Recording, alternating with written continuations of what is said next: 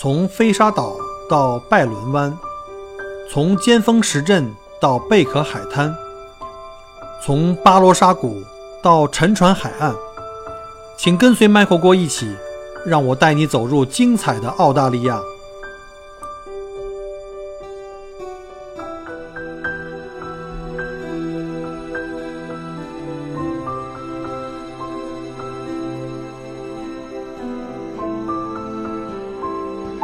各位亲爱的听友，大家好，欢迎各位再次收听麦克过聊澳洲。嗯，很高兴那个各位继续收听我的节目哈。今天是二零一九年的三月二十八号，星期四啊，明天就要这期节目就要跟大家见面了。呃，上一期呢，我们讲了这个澳大利亚东海岸，尤其在昆士兰这个大堡礁沿海的那些小岛啊，还有大陆架，可以看到著名的这些海龟哈，海龟产卵的季节。因为现在正好是最旺的时候，那之后呢，很多朋友给我留言啊，还有加我微信的，就询问说这条路上怎么玩才好玩，能不能把观鲸跟看小海龟放在一起啊？这个有点遗憾，因为观鲸是冬天啊，小海龟是这个春夏，所以正好错开了，呃，所以呢，要想这两个都看，那就对不起了，这可能最好是呃能够来两次了。那我们因为。去年二零一八年的三月份呢，就专门去了一次这个海龙岛，从布里斯班出发，然后呢去看这个小海龟啊，当时重点就看小海龟了，因为鲸鱼已经以前看过。那为了这次旅行呢，我们就做了一份这个路书啊，一个基本上的攻略，把这个各个行程啊、各个景点内容都做了一个详细的一个规划。那今天呢，先把这个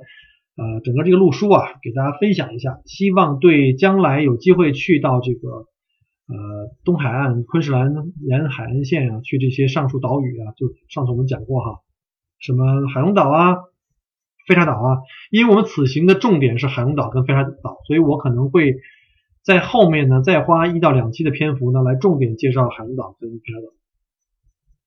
那好吧，我们言归正传啊，今天就来讲一下这个行程怎么编排比较好。那这个好和不好啊，就是因人而异的啊，就是按照我的经验啊。根据我的价值观来建议大家这么做，完全大家完全完全可以去参考一下啊。那因为是我们要自己跑的，所以我们自己给自己做个重点。刚才讲过了啊，是飞沙岛跟海龙岛，所以沿途的一些其他地方，我们就基本上就没有作为重点考量。那说干就干哈，就给大家分享一下自己这个叫昆士兰南部太平洋南海岸自驾的这个攻略计划书。好东西一定要跟大家分享喽。那大家听了以后，如果感兴趣的话呢？也欢迎收藏和这个转发。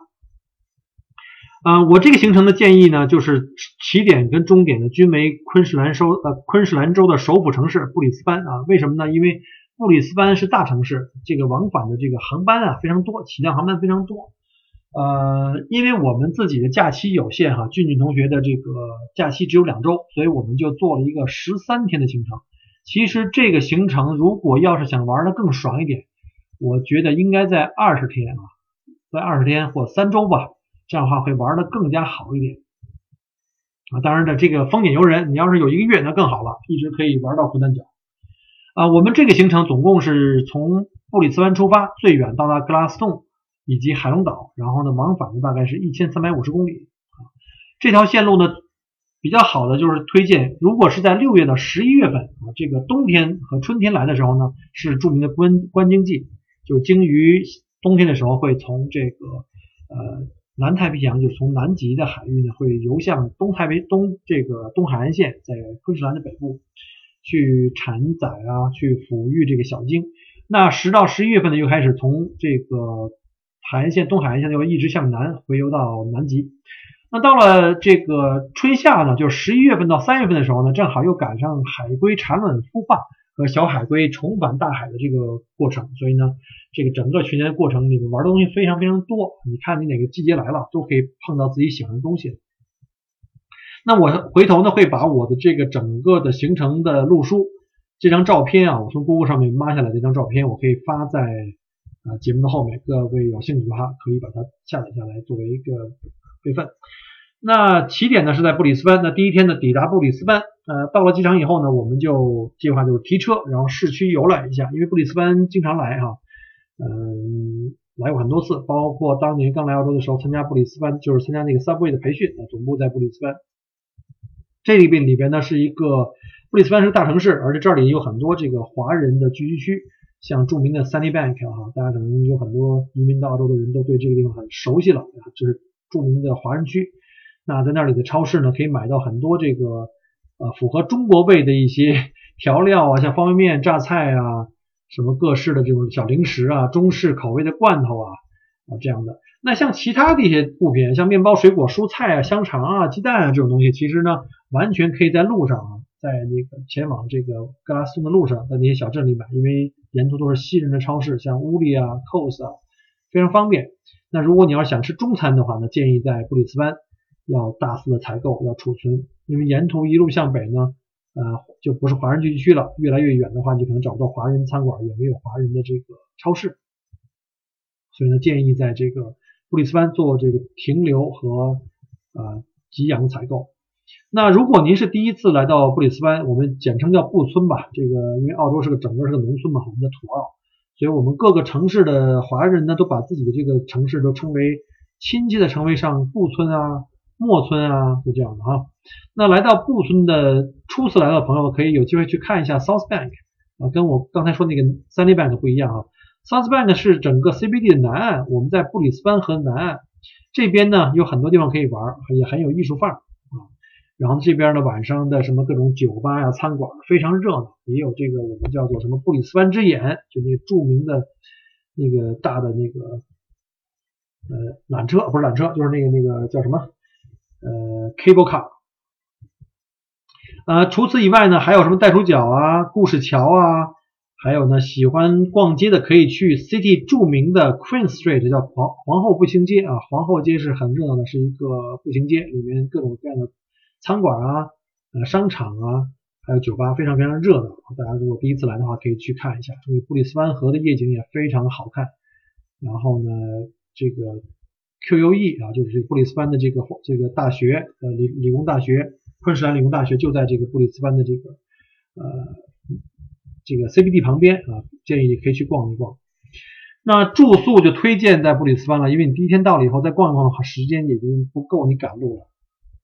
那第二天呢，呃，建议从布里斯班呃直接驱车到布里斯班的码头，坐船去到呃距这个布里斯班东北五十八公里处的一个叫摩顿湾啊，这里有一个岛叫摩顿岛。摩顿岛呢是世界上第三大沙岛，记住啊，我之前讲过了，飞沙岛是全世界第一大沙岛。摩顿岛是第二大沙岛，完全由沙子组成。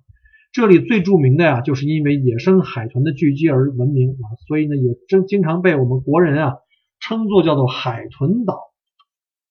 每天傍晚呢，野生海豚们都会如约而至，呃，游到海岸边。你有机会可以亲手给可爱的海豚宝宝们去喂食啊，喂小鱼呀。岛上还可以玩滑沙呀、浮潜呀，以及各种水上项目，非常多。呃，岛上就一家酒店，那个酒店的名字叫做天格鲁玛啊，这个名字呢特奇怪哈。然后呢，这个酒店呢是唯一，就是唯一一家酒店，它是来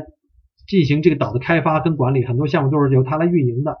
我建议，如果大家要想在这住一晚的话呢，当然更好了，这样的话你可以玩的更松快一点，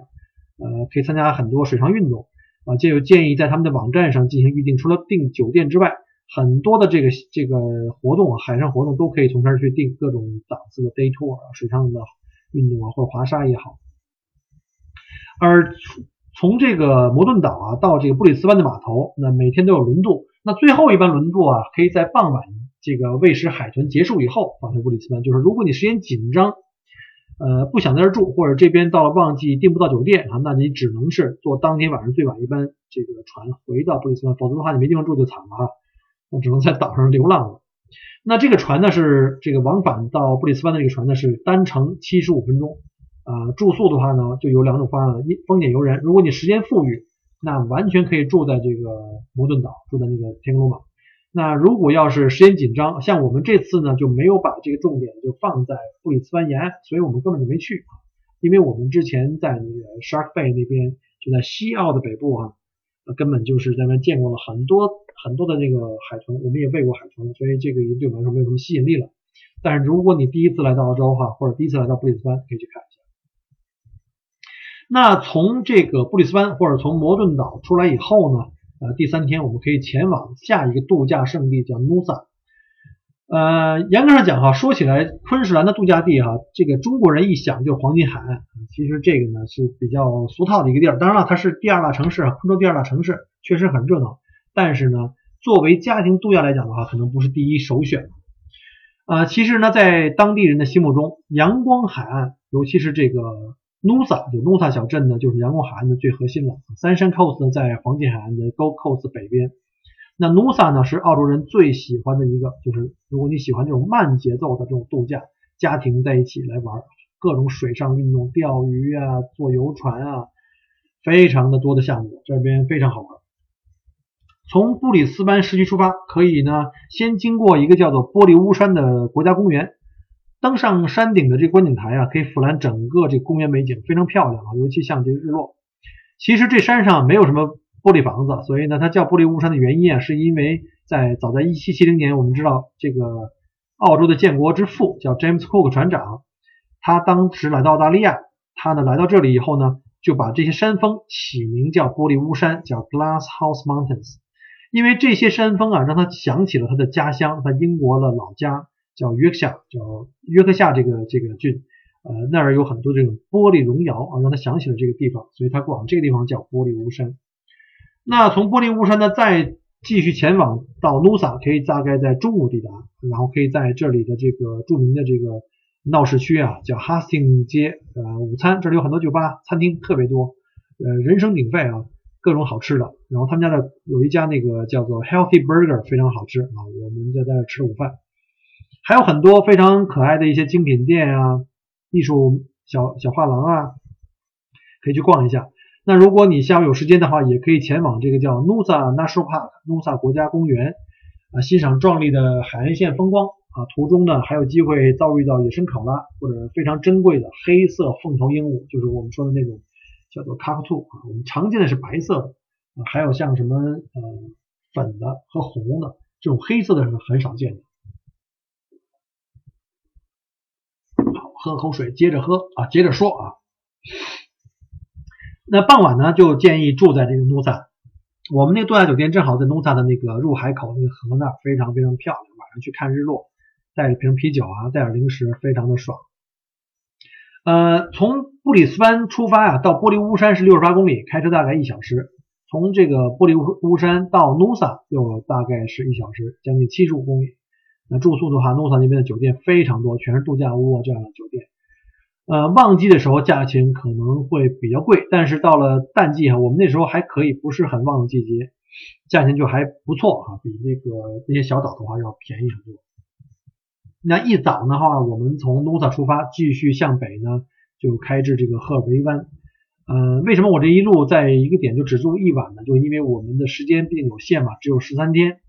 我们是把重点就放在了我们下面要介绍的这个费沙岛和后面还要介绍这个海王岛。所以呢，第四天呢，我们就从这个努萨出发，向北进发至赫维湾。赫维湾是昆士兰州最佳的呃这个天然度假胜地之一，而且最重要的呢，它是通往这个著名的飞沙岛。这个飞沙岛被列入了世界遗产名录，是通往飞沙岛最方便的一个通道啊，这是个必经之路。呃，全世界最长的沙岛飞沙岛，我们下面就开始介绍。在赫维湾呢。那我建议那边午餐，然后呢再逛逛超市买点给养，因为飞沙岛上的酒店比较少，呃，相对的物品也比较贵哈。这个给养最好还是带一些上岛。你可以把船啊，你可以订个船，然后把车呢拖上船，嗯，上岛。但是呢，这个时候对车就会有要求，最好是那种呃改装过的哈，四乘四的那种纯的越野车，因为全岛是沙岛，基本上没有铺装路，除了度假村内部之外哈，没有铺装路。所以如果你只是开个轿车，甚至普通的 SUV，那我建议你还是省省吧，因为我们是租的车，我们租的是那个普通的那种 SUV，啊，虽然也是全时四驱，但它完全不具备这种翻沙子的功能，所以呢，我们就没有把车带上船哈，直接就是三个人背上行李就上了船，然后呢，搭乘这个游轮来到了飞沙岛，入住了这个翠鸟湾度假村，叫 Kingfisher Bay Resort。呃，下午呢，入住完了之后，下午吃完午饭就可以在酒店前面的海滩上寻找非常著名的哈网红的小蓝蟹，也叫士兵蟹，它英文叫 soldier crabs，非常非常小，然后成千上万的哈一起集体活动。当你走近它们的时候呢，他们就会敏感的感受到危险，他们就集体遁形啊，就是从那个从那个沙地上就直接就钻到沙地里面去，立刻就消失了，然后根本不见踪影。然后你再离得远一点，或者你原地不动啊，稍微观察一下，等候一会儿，他们会慢慢慢慢伸出头来，观察一下周围如果安全了，再集体爬出来再往外跑。如果你再次接近，它又集体都消失了，特别有意思啊！这个是非常非常壮观的。你可以想象一下，我拿长焦镜头从老远大概几十米远开始拿长焦镜头拍这些密密麻麻一片像蚂蚁群一样的小的这个士兵蟹，非常可爱。我可以稍后把照片会贴在这个。这期节目的后面，大家可以自行下载去欣赏。啊，从 Nusa 到赫维湾呢是一百九十公里，大概要开两个半小时，所以建议呢，啊那天可能就不要这个睡懒觉，从 Nusa 早早早点出发。到了赫维湾以后呢，买给养，吃午饭，然后订船，然后中午坐船过来到飞沙岛。呃，船程大概是五十分钟啊，出发时间呢可选十二点半那场或者是三点半那场。那如果你要是来不及的话，那就最晚是三点半，否则的话就是等第二天的船了。住宿的话呢，如果你们不是背包客的话，我就建议还是住在这个内湾区这个呃翠鸟湾度假区呃度假村，叫做 Kingfisher Bay Resort。呃，稍后呢我会把他们的网址也贴过来。呃，他们不接受其他第三方的预订，像什么 Booking.com 是订不到的。我们基本上都是直接跟网上去预订，就是酒店只接受直接预订。然后飞沙岛的话，建议呢，我们是在岛上住了三晚啊，这个是非常值得的。啊，因为那里的很多内容你一天是玩不完的，千万千万不要赶路游啊！我建议最少要住三晚。刚才讲过，飞沙岛是全世界最独特的，而且是最大的一个沙岛。呃，但岛上呢有着很多密度非常非常高的高耸入云的热带雨林，它还拥有着世界上过半数的泄水湖。呃，什么叫泄水湖呢？就是因为沙丘的凹陷处啊，因为永久性的盛满了雨水啊，聚集成的这个淡水湖。但是呢，这些湖的这个海拔高度啊，都是在这个海平面以上。啊，全世界一半以上的这个泄水湖都在飞沙岛，非常牛的哈，这个岛，所以一定要去一下去看一下。呃，这个湖底呢，因为它是沙子，但沙子为什么不会把这个水渗走呢？是因为长期这些植物的腐败的植物啊，以及这些树叶沉落在这个沙沙湖的底部，就形成了一个隔水层，就形成这个湖。这个飞沙岛上的清澈到不可思议的很多绝美的沙湖，一定会让你终身难忘。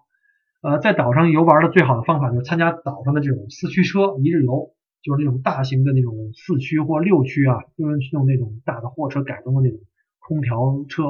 呃，只有这种车，才可以在沙滩上、沙地上去畅游。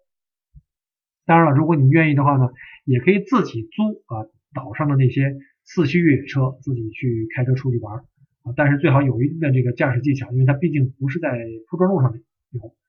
嗯，我们租了两天车哈，呃，在这个岛上狂奔，然后呢还专门去了这个麦肯锡湖，这个是最最著名的一个泄水湖。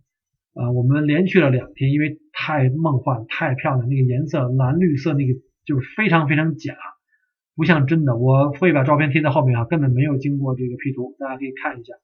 周围一圈都是千年的古树林啊。笑碎鸟，各种鸟类婉转的歌声萦绕在耳边。如果当你碰到淡季人很少的时候，整个这湖里没有别人，只有你啊，非常的棒。在这里这个湖里去游泳，简直那种感觉，哎呀，就像仙境一样。那除此以外呢，还有一个世界之最，就是七十五英里海滩，叫 Seventy Mile Beach。在这个沙地上的高速公路行车，这个是所谓的沙地高速公路呢，其实就是海滩上的沙地。当海水这个落潮以后呢，沙子非常细密，就慢慢变得非常非常结板，非常非常坚硬。呃，这上面就可以开汽车啊，而且速度会开的比较高。它限速最高是八十，但是一般来讲，租赁公司是不允许你开到八十公里，因为是比较危险的。尤其是注意不要走到湿地啊，一个方面呢，海水可能会腐蚀汽车底盘，这汽车就很容易就完蛋了。第二个呢，就是沙地的时候经常会有陷车的可能性，那你基本上就没有机会拯救了，那你的。保险都不够 cover 的，你这一次可能就赔会赔到很多钱，所以呢，就建议一定要走干路，甚至会经过一些小溪，建议就是跟着前车的那个车辙走，而且千万中间不要踩刹车，过小溪的时候容易陷车，就是一气呵成。而且沿途呢，说不定如果你运气好的话，能够遇遭遇到罕见的澳洲丁狗，就是我们的澳洲野狗。那有的人会说了，澳洲野狗很常见，为什么你说这个地方很罕见？那就是因为整个澳大利亚因为人口的持续的膨胀，哈，很多在野外的丁狗啊，就是在四到六万年以前与智人一起溜达到来这个澳大利亚的这个野狗，以前是在东亚，它后来这到这儿以后呢，变成了野狗了。但是因为后来呢，跟人类居居啊，越来越多的这个带来的这些宠物狗，各种各样的狗，宠物狗呢，可能会有一些就是交叉的这个这个基因的这个互相的这个呃侵染，所以呢，在澳洲大陆呢，其实很多地方的野狗已经不是很纯粹了，已经不是四到六万年以前的那些原始的野狗了。而在这个飞沙岛，因为呢不允许其他动物上岛，所以这儿的丁狗呢保持了非常。纯粹的这个澳洲野狗的血统，所以这边就可以说是澳洲纯粹的丁狗的这个呃最密度最高的地方。那探索岛上呢，很多这种郁郁葱葱的原始森林啊，还可以走到这个马希诺 wreck，就是马西叫马希诺沉船，呃驻足片刻，留下难忘的瞬间。呃，另外啊，在赫维湾啊，也被誉为是澳大利亚的赏鲸之都啊，每年七到十一月份是观鲸的最佳季节。如果你在这个时候来的话呢，就建议你呢在鹤鱼湾或者是在这个菲尔岛多住一晚，呃，有机会能够领略到这些海中的巨星，他们在海湾里相互嬉戏的壮观的这个景象，以及母鲸带着小鲸在哺育的过程中，呃，潜水啊嬉戏的过程，非常非常的好玩。所以我建议的话，如果你在关键季节来，我建议在鹤鱼湾或者在菲尔岛再多安排一天。那住的话就因人而异哈，你愿意。住在飞沙岛上的话，就推荐这个 Kingfisher，就是翠鸟湾度假村。如果要是住在这个黑湾的话，就很多这种当地小的 motel 酒店，甚至是民宿。早餐后从飞沙岛的搭乘轮渡呢，返回到赫维湾，可以选择早上十点半的那个轮渡，然后呢就直接驱车前往我们的下一个目的地邦达伯格。就算没来过邦达伯格的人，也会发现说，哎，你们澳洲有一款饮料哈，或者是啤酒，或者是混酒。叫做邦德伯格，没错啊，这就是这个品牌的产地。为什么呢？因为邦德伯格是一个著名的产糖区啊，是著名的产糖区啊，什么甘蔗啊，各种这种这种呃制饮料的这种原料。所以呢，我们看到这个品牌邦德伯格这个品牌啊，做酒和做饮料的就是来自于这儿。早餐以后呢，我们从这个呃飞沙岛搭乘轮渡呃回到荷尔维湾啊，可以选择十点半的一班轮渡，然后驱车呢前往邦德伯格。午餐后呢，前往这个 Mount Ripples，呃，之前我在上一期讲过哈，Mount Ripples 呢是澳大利亚东海岸最多海龟栖息筑巢的地方，是海龟产卵和哺育小海龟的热门的首选。那各位听课可能就该问了哈，那你为什么不在这儿看海龟，跑到海龙岛呢？因为这个地方主要是看海龟啊，呃，但是海龙岛的话，除了看海龟之外，还有很多其他的活动，像浮潜呀、深潜呀。然后呢，还有像什么观星啊，晚上因为小岛上没有什么灯光污染，那看星空是非常非常震撼的。这个稍后呢我会详细介绍了哈。入夜时分，你可以在邦达伯格这个海边啊，在经验丰富的这个巡视员带领下啊，参观海滩上的这个海滩海龟的筑巢啊、孵化，以及这个每年的这个二三月份啊，十一月份到二三月份的这个小海龟孵化以后奔向大海的这个。非常感人的这个生命力的奇迹，好，大家可以去参观一下。那赫维湾到邦达伯格一百一十公里啊，一小时二十分钟。那邦达伯格呢，到这个 m o u n r i p o s 十三公里，十五分钟，非常近。一般住的话呢，就是住在这个呃邦达伯格。这儿重新插一句啊，他刚刚发现一个一个错误，不能说很严重，但是对我来说也是蛮致命的。刚刚才发现，录了半天已经二十三分钟了，发现原来是用笔记本直录的。我这个电容麦的灯明明是亮的呀，结果一看，哦，原来是应用程序里面啊，把这个默认的录音设备啊，从这个电容麦改成了笔记本了。哎呀，特别惭愧，因为刚才在发现这个校稿的时候，发现有一段可能不准确，重新往里插入。就插入的时候发现的时候，一听一回听，哎呀，完蛋，这个音质怎么这么糟糕？就发现是录错了。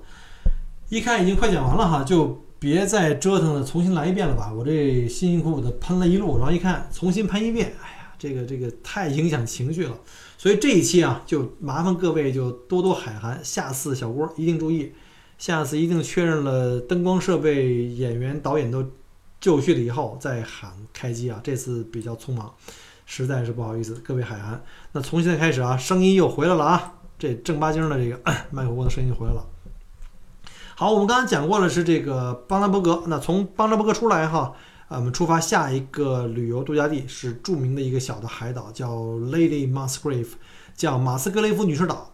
呃，建议呢，从这个邦达伯格要早点出发啊，到达这个马斯克雷夫女士岛之前呢，我们先经过大陆上的一个港口，叫做 Burnie Heads。Burnie Heads 呢是这个去往 Musgrave 女士岛的这个最近的一个港口，可以从那儿乘船。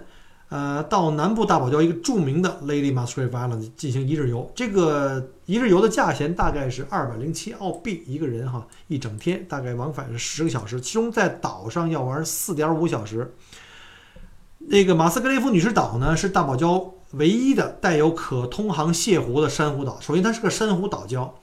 然后它是一个月牙形的，中间有一大块水域呢是这个泻湖，非常这个安静哈，因为外面的海浪很难进来。清澈的湖水中呢，分布着非常缤纷的珊瑚啊，各类的魔鬼鱼啊，各种的大鱼小鱼，当然了，还有海龟。你可以从船上直接跳到这个清澈的泻湖里，用游泳啊，或者是浮潜呀，或者自由潜的方式尽情去探索。在宁静的湖面下面呢，有很多的这个不同的海洋生物，就像是我们在生活在海洋水族馆里面。那如果你运气好的话呢，有机会和正在游泳的海龟近距离的面对面哈。我遭遇过一次，但是不在这个岛，是在海龙岛。美丽的泻湖呢，全年都有海龟出没啊。而随着每年十月下旬海龟的繁育高峰到来，这片水域里的海龟啊，非常非常多啊，就这个一列一列，就跟这个高铁似的，这个遭遇的机会非常非常多。呃，一日游呢是二百零七澳币，刚才讲过了，一天大概往返这个 Margaret 女士岛是十小时，岛上游玩时间大概四到五小时。这里船票含了午餐，还有简单的上午茶、下午茶。但是友情提醒哈，如果您要是晕船啊，一定把这个晕船药准准备足了。然后预定呃预定的网址呢，就是 Lady Musgrave Experience.com.au 啊，slash bookings，然后呢 for slash，然后稍后会把这个呃给大家这个发过来，在我们的网上，在这个节目后面。那。玩完这个地方的话，住在哪儿呢？也建议住在邦呃这个邦达伯格，因为它比较近，离邦达伯格比较近啊。在这个 Burnie Heads 这边住的地方比较少。那从邦纳伯格出发，继续一路向北呢，就到达了我们最北此行最北的一个大陆上的城市，叫格拉斯顿啊，叫格拉德斯通。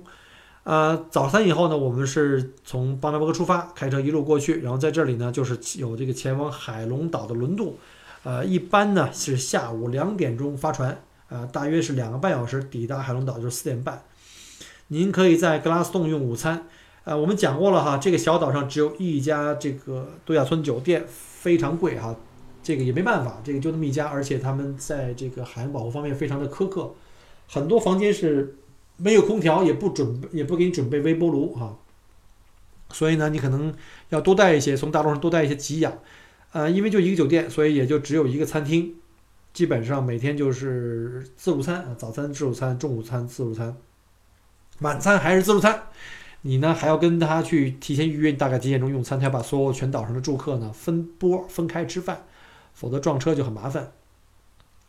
海龙岛是一个与世隔绝的、有着明信片般风景的美丽小岛，非常非常的漂亮啊！这是目前我住过原生态最最保护的最好的一个小岛。啊，它位于大堡礁南端，是大堡礁中部的，完全是由珊瑚组成的一个珊瑚岛礁，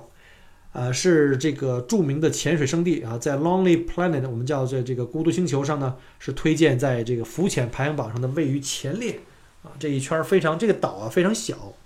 走一圈没多长时间，半个小时走完啊。从这酒店出发，顺时针或逆时针走一圈，全岛长度呢就只有八百米啊，最宽的地方只有三百米啊。像我这速度一圈也就是半小时，呃，全岛完全是由一个很大的珊瑚环礁呃组成的，只有很窄的一块呢，被当时开发的时候挖了一个可供游船进出的一个小的码头。退潮的时候呢，岛周围的这个环礁啊，那个水很浅，这时候可能将将才没你的这个脚踝，可以呢，呃，跟岛上的这个 Rangers 呢参加这个免费的叫 Reef Walk，近距离观察这些珊瑚。涨潮的时候呢，这个潮水可以达到三到五米高啊，随处可以下去去浮潜，非常方便。各式的珊瑚，各类各种的鱼类，在这里什么 Stingray 啊、海龟啊、什么 Reef Shark 呀，就是什么礁鲨呀、柠檬鲨非常多。在海龟上岸产卵的季节呢，在每年大概是十一到十二月啊，随处可以看到海龟这个爬行的痕迹以及挖坑下蛋的场景，非常壮观。那十一月份以后呢，又可以看到这个珊瑚产卵的盛景啊！珊瑚产卵以后，有各种的非常梦幻的颜色在海里漂浮啊。呃，如果是浮潜的话呢，这里提供这个在 Reef 在 Reef Walk 旁边这个边缘啊，乘船浮潜，每小时啊两小时大概是每人是四十九刀。那如果你有这个 PADI Open Water 的这种呃潜水员执照，可以去潜水，新手大概是一百八十刀，你可能还要做一个这个泳池的呃短期的培训。在这里呢，除了吃饭睡觉，你每天考虑的就是在哪儿潜水，或者浮潜，或者晒太阳，基本上也没有其他事情可做，因为全岛呢没有手机信号啊，没有手机信号，真的没有，也没有 WiFi，免费 WiFi 是不可能了。如果您说我必须要得跟朋友们联络哈，或者工作，或者是要发个朋友圈，那就可以在这个游客中心去买一个这个呃 Telstra 的临时的电话卡，或者是这个上网卡，可以有大概一百兆的一个流量。然后可以打多少分钟的这个语音啊？岛上有一个 payphone，就一个打电话的一个卡式的电话机啊，非常古老。从邦达伯格开车到格拉斯顿呢，大概是一百八十七公里，大概两小时十四分钟。这格拉斯顿是个很大的城市哈，所以在这边吃饭、住宿、买给养都是没问题的。然后呢，但是海龙岛就只有一家度假村酒店啊，就叫做 Heron Island，它也是不通过第三方去预定的，只能从。海龙岛这个酒店自己去预定啊，它的淡旺季呢，就是差别还蛮大的。我们是赶赶上了一个赶上了一个呃旺季小低峰哈，就是这个假期正好都结束了，三月三月份的时候去的。然后呢，复活节还没有开始，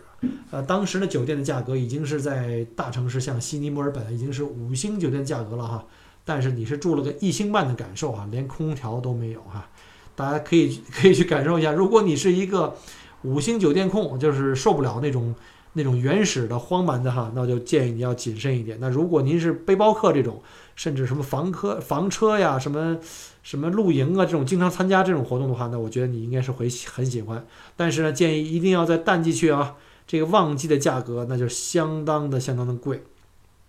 好，那基本上就是这样了。到了第十二天，就我们原计划是第十二天经内陆呢，就直接返回布里斯班。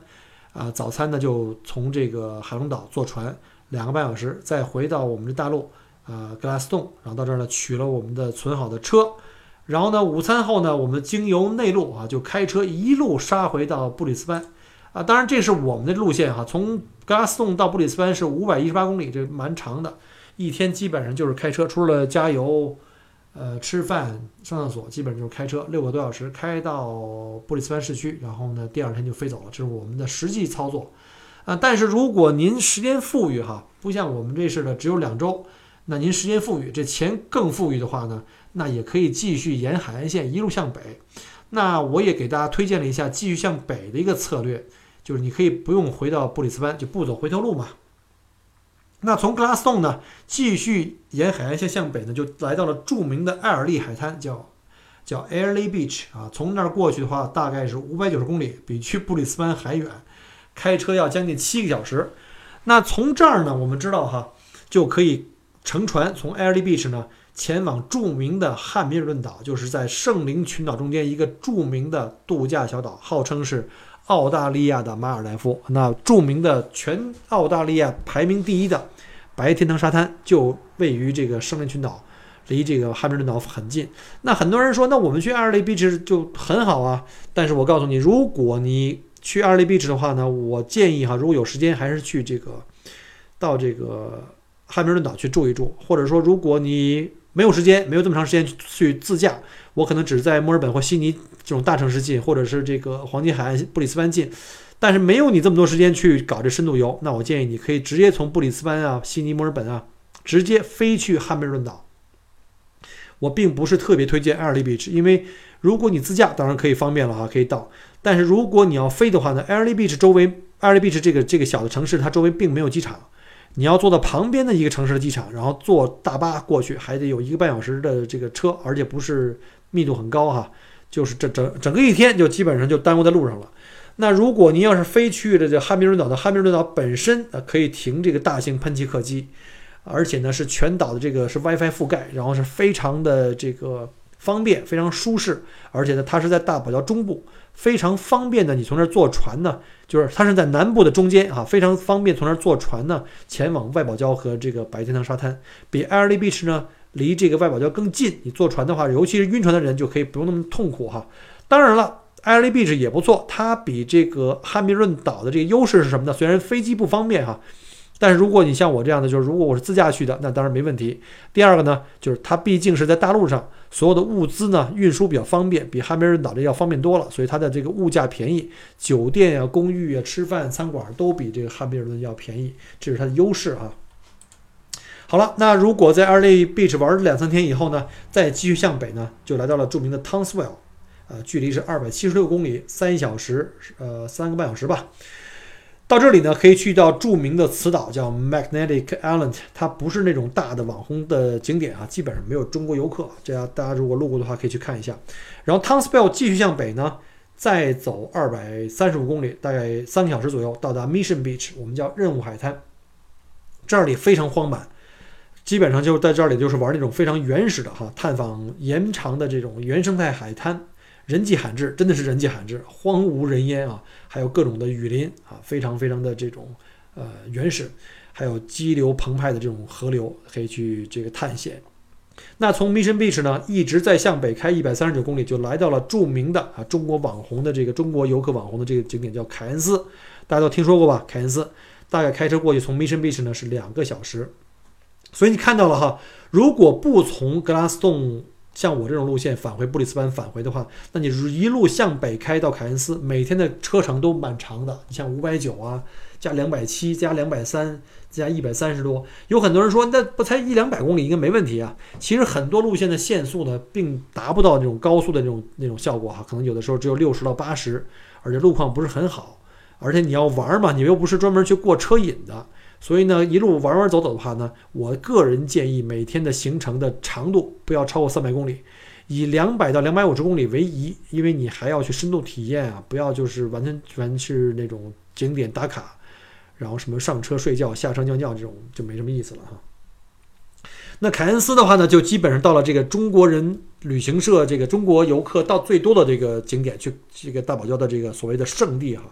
啊，其实我个人呢，呃，觉得这个凯恩斯呢。还是有点太闹了，而且凯恩斯外海这几个商业平台都已经基本上珊瑚死的比较严重了。我倒建议的话，可以从凯恩斯到了以后呢，在那边吃吃住和补充给养，然后呢再驱车前往这个北部的道格拉斯港，呃，有这个老外经常去的这个银梭号，从那儿去参加这个阿金考特礁的这个浮潜，那个礁石是北部大堡礁的的一个著名的潜水点，非常非常漂亮哈，比这个。凯恩斯出去的这个很多船呢，去的地方都漂亮多了。当然了，凯恩斯你还有更多的其他地方可以玩，除了这个大堡以外，还可以去游览这个戴恩翠雨林，呃，还有这个像什么，再有时间的话可以继续往北开，到达这个苦难角，就是基本上是昆士兰这海岸线的最北端，那就基本上就是没有信号了哈，一定要小心啊，注意安全。然后另外要建议是用四驱车，或者是这种最少是，呃。这种全时的四驱的 SUV，那最后呢，如果你不愿意走回头路，开车回到布里斯班，那就可以在凯恩斯还车，异地还车稍微贵一点哈，然后从凯恩斯，呃，再坐飞机去到其他城市，或者是从凯恩斯直接回到祖国啊，因为凯恩斯是我们基本上除了北领地之外最北部的一个大城市，啊，这儿有国际航班可以直接飞到国内的很多的城市，比如像我知道之前有南航从凯恩斯直接到广州的啊。所以呢，这样的话就不用再回到悉尼跟墨尔本了啊。那具体采用哪种方式，有多长时间啊，或者说有兜里有多少钱，这个完全是风点由人，是您的假期时间长短和您的这个期望值来决定，好吧？那因为时间关系呢，这一次呢，我就专门介绍了一下我们上次去这个飞沙岛以及海龙岛这个呃昆士兰海岸线的这个路线的路书啊，供大家来做一个参考。稍后呢，我也会把这个路书的原文呢贴在我的这个这期节目的后面，以及部分的精彩的照片。呃，我也有拍了很多这样的视频，但是因为呃喜马拉雅的限制哈，不能把视频上传到这个节目后面。那如果有各位的这个旅行爱好者，或者潜水爱好者，或者是摄影爱好者，想看这部分照片跟视频的话呢，可以加我的微信。